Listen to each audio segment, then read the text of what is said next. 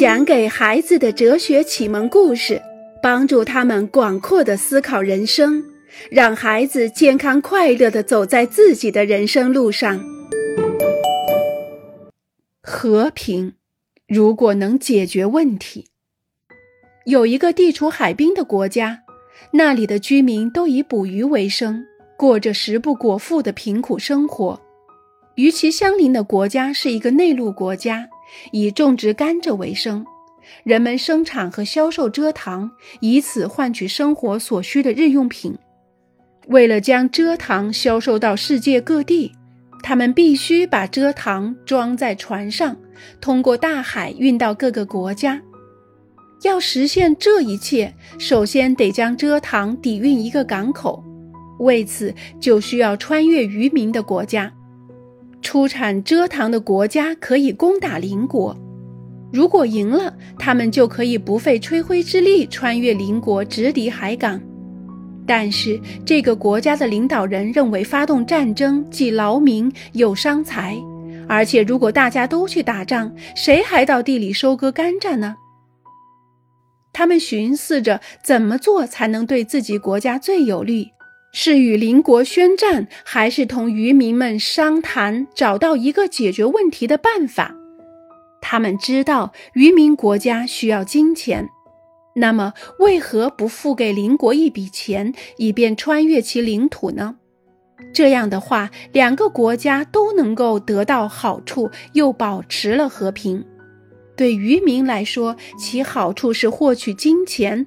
而出产蔗糖的国家的人民则可以去收割甘蔗，并通过海港将蔗糖运送到世界各地。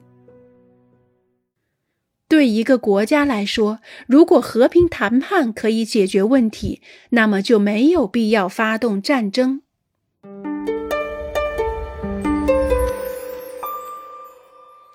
白棋，然而有些时候却什么办法也行不通。因为这些国家的领导人不认为用和平方式能够解决问题，因此他们不去想办法达成协议，而是相互发动战争。但是打仗的时候，人们并不能放弃所有的规则，即使在战争时期也存在着一些规则。尽管人们互相争夺、互相残杀，但是他们仍然继续遵守着一定的法律。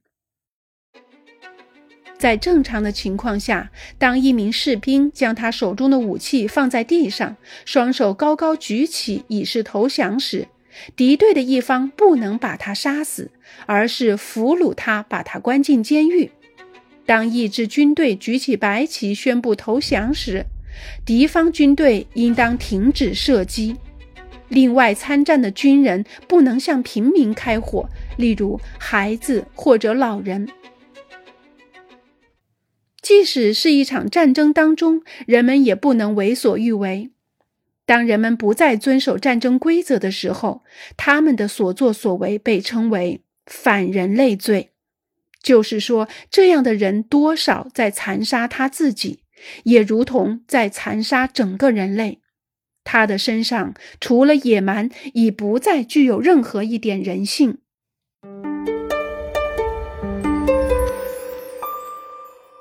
越来越危险的战争。以前在战争时期，受到摧毁的是一些村庄，或许是一些城市，也造成一些伤亡，但从来没有几百万，更不会是整个国家人口的灭亡。然而，今天我们已经无力控制战争所造成的损害了。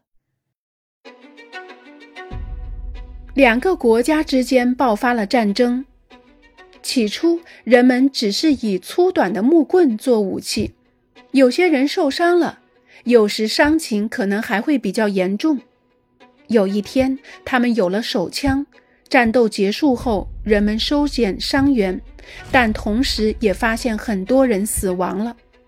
后来，士兵们配上了机关枪以及可以投射炸弹的战斗机，成千上万的人死了。这两个国家也几乎毁于战火。今天，人类发明了极端危险的武器，这些武器可以消灭一个国家，同时可以杀死数百万人口，甚至可能摧毁整个地球。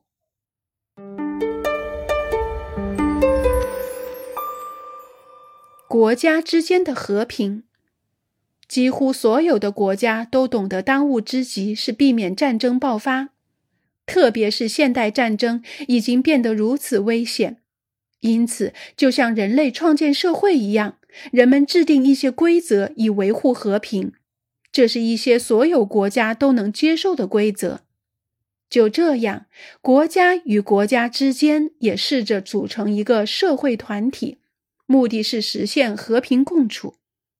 今天，在世界上已存在着一个由许多国家组成的组织，这就是联合国国际组织。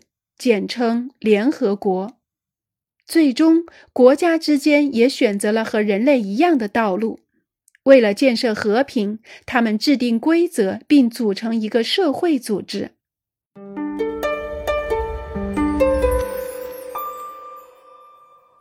极其脆弱的和平。然而，国家之间并没有创建出一个超越一切强国的力量。我们的地球并不存在能够使所有国家都遵守规则的世界警察，他就像一个穿着长二十八公里的长筒皮靴的巨人警察，在世界各国巡逻，要所有的国家都遵守法律。那个产蔗糖的国家卖出了许多蔗糖，最终成为世界上最富有的国家。他的居民拥有的金钱越来越多，也变得越来越贪婪。于是，人们开始对必须付钱才能穿越渔民的国家感到厌烦了。他们认为自己的国家那么强大，完全不必再遵守与邻国之间签订的协议。反正他们能够购买世界上威力最强大的武器去攻打他们的邻国，而且他们真的决定这样做了。没有任何国家能够阻拦他们。仅仅用了几天的时间，他们就占领了渔民的国家。现在，运载蔗糖军队不花一分钱就可以畅通无阻地穿越渔民的国家了，而渔民们却丧失了一切。要是存在着一个世界警察的话。卖蔗糖的国家根本不可能如此容易的就占领了渔民的国家，但是创建世界警察却是相当困难的，因为各国之间实在很难就此达成共识。